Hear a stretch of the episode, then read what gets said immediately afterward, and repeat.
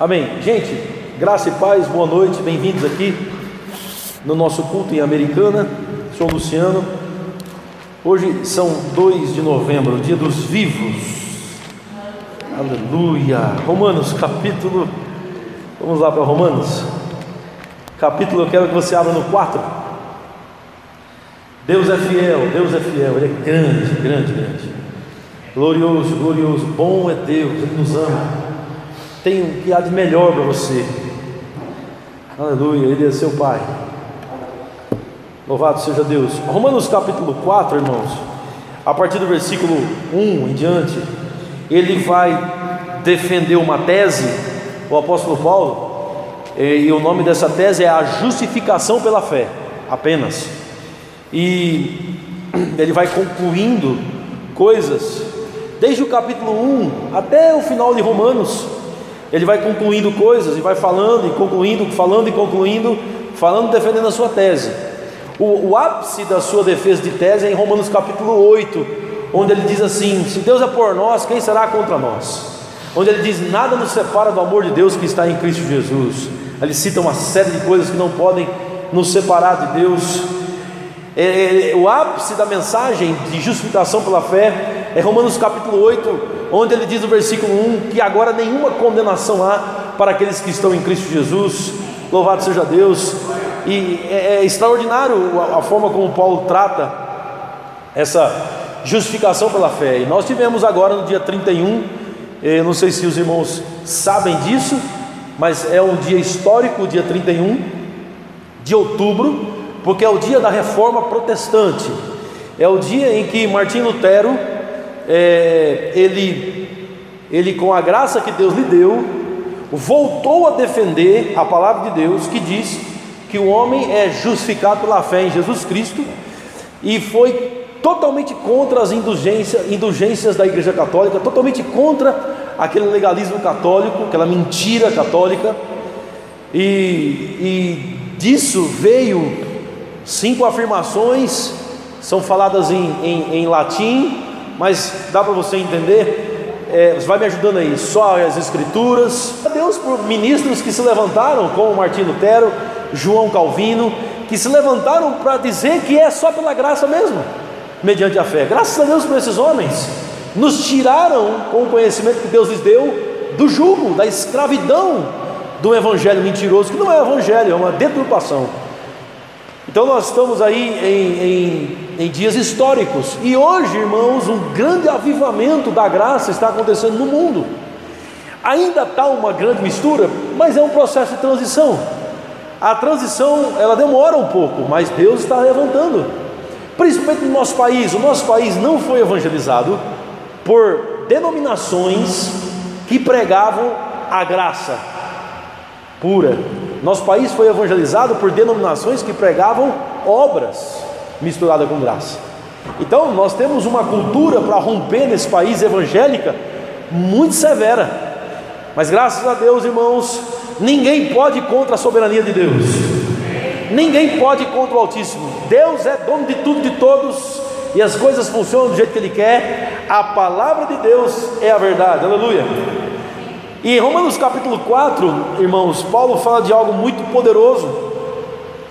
Aqui é o ápice dele defender a tese, o ápice da conclusão é lá em Romanos 8, mas aqui é o ápice da defesa de tese, onde ele cita dois homens. Ele cita Abraão e Davi, ele diz: Olha, os dois homens mais importantes do judaísmo, tanto Abraão quanto Davi, eles foram justificados pela fé também. Eles foram salvos pela graça mediante a fé os dois homens mais importantes do judaísmo. Ele diz assim no capítulo 4, versículo 1 de Romanos: Ele diz: Que pois diremos? Ter alcançado Abraão, nosso pai, segundo a carne. Paulo já está dizendo que Abraão é pai dos judeus, segundo a carne, ele coloca o pronome nosso, porque ele é judeu também. E ele diz: O nosso pai, segundo a carne, foi que ele, ele na verdade alcançou. Versículo 2: Porque se Abraão foi justificado por obras, tem de que se gloriar porém não diante de Deus. Abraão, porventura, pudesse dizer: Foi pelas obras? Paulo diz: Bom, diante de Deus, não. Talvez aqui, irmãos, seja uma resposta ao que Tiago disse, porque Tiago disse que Abraão foi justificado pelas obras também. Aí Paulo já está dando uma resposta. Ele já está dizendo: ei, peraí, peraí um pouquinho. Tudo bem, podemos falar de obras, mas não diante de Deus. Entendem? Diante de homens aqui, a gente pode conversar sobre obras, mas diante de Deus não. Por que diante de Deus não? Olha só. Versículo 3: Pois que diz a Escritura? Que diz a palavra? Paulo está agora usando texto do Velho Testamento, porque numa defesa de tese você precisa pegar fundamentos. Então Paulo está pegando fundamentos lá no Velho Testamento. O que, que a Escritura diz? O que, que a Bíblia diz? A Escritura diz: Abraão creu em Deus. Ele está citando literalmente Gênesis. Abraão creu em Deus e isso lhe foi imputado para a justiça. E ele continua dizendo: ora, o que trabalha, o salário não é considerado como favor, e sim como dívida. Mas ao que não trabalha, porém crê naquele que justifica o ímpio, o pecador, o miserável, o afastado de Deus, aquele que não busca Deus, a sua fé lhe é atribuída como justiça. Então o apóstolo Paulo está dizendo: olha, se trabalhássemos para a nossa salvação, a salvação nunca seria um dom, seria um salário. Trabalhei, mereço ganhar, mas diante de Deus, o homem mais importante de Israel, que é Abraão, sabe que foi pela fé. Ele sabe, Abraão sabe, e Israel sabe. Amém, justos? Por isso que ele diz: não diante de Deus, porque foi exclusivamente pela graça mediante a fé. E aí ele continua agora, ele fala do segundo homem mais importante de Israel, que é o rei Davi. Abraão era o, é, o, é o top dos tops em Israel, é o mais comentado, é o mais falado, é o mais honrado. A briga é grande entre judeus e muçulmanos, porque os dois são filhos do mesmo pai, Abraão, só que os judeus são filhos da descendência que veio de Isaac, e os muçulmanos são filhos de Abraão também, mas da descendência de Ismael. Um é da carne, o outro é do espírito. Os irmãos estão entendendo? Até hoje a briga é grande. Aí no versículo 6 ele fala do segundo homem mais importante de Israel. Se você for em Israel, você vai ver um monte de rua com o nome do rei Davi. A, a bandeira de Israel é a estrela de Davi. A bandeira de Israel, aquela estrela é a estrela de Davi. Então ele cita Davi, ele diz assim, e é assim também Davi. Davi declara, irmãos, ser bem-aventurado o homem a quem Deus atribui justiça, independentemente de obras. 7. Bem-aventurados aqueles cujas iniquidades são perdoadas e cujos pecados são cobertos. 8. Bem-aventurado o homem a quem o Senhor jamais imputará pecado. Davi falou isso em qual circunstância? Paulo está lembrando o judeu, para judeu nunca se esquecer que a circunstância que Davi disse isso, disse isso, foi a circunstância, a circunstância mais trágica de sua vida. Então ele cita Abraão, que moralmente não era essas coisas todas, e agora Davi, que moralmente era péssimo, e ele diz: Olha, Deus o justificou. Deus o justificou pela fé, aleluia. E a, é a, o, o texto que Paulo usa aqui, Gênesis para Abraão e aqui Salmos. Olha o que aconteceu, Salmos 32, irmãos. Abre lá comigo, Salmos 32. Falando que ele gosta, dá risada, né? Salmos 32. É porque não era moralmente essas coisas todas, Abraão, né, irmão? E muito menos Davi, né? Salmos 32 diz assim: é, é, aqui é poderoso, porque em Salmos 32 é quando Davi ele está numa enroscada gigante, ele, ele pecou feio, ele está muito triste, está arrasado. E ele, ele, ele até diz: Olha, eu fiquei com câncer de ossos. O original aqui é isso: câncer de ossos. Ele diz: Meus ossos se apodreceram por dentro. A, a, o Davi está dizendo. Mas ele termina, irmãos, dizendo que Deus perdoa o pecador. Alguém pode dizer amém aí? Amém. Aleluia. No capítulo 32, versículo 1. Foi logo após ele ter um encontro, irmãos, logo após ele ter um encontro com o profeta Natan, que foi um encontro muito complicado que Davi teve, onde o pecado de Davi é revelado, onde o pecado de Davi é, é manifestado, onde o pecado de Davi é corrigido. Davi estava cego, cego, completamente cego do que estava fazendo. Deus levanta um profeta e diz: Ei, rapaz, acorda. Sabia, irmãos, que até os nossos pecados nós precisamos de revelação para se arrepender. Se Deus não der revelação para a gente, nós não conseguimos nos arrepender dos nossos pecados, porque a Bíblia diz que o arrependimento vem de Deus, a fé vem de Deus, a fé vem de Deus, a graça vem de Deus, tudo vem de Deus. Ninguém aqui se arrepende de nada se Deus não der. Peraí, eu vou tentar me arrepender. Senhor, eu me arrependo. Você chora, chora, chora, chora. Se Deus não te der arrependimento, você não consegue. Você sabia que é assim? É impossível você se arrepender. Os irmãos estão olhando meio atravessado para mim, mas eu vou dizer de novo: é impossível você se arrepender se Deus não produzir arrependimento em você.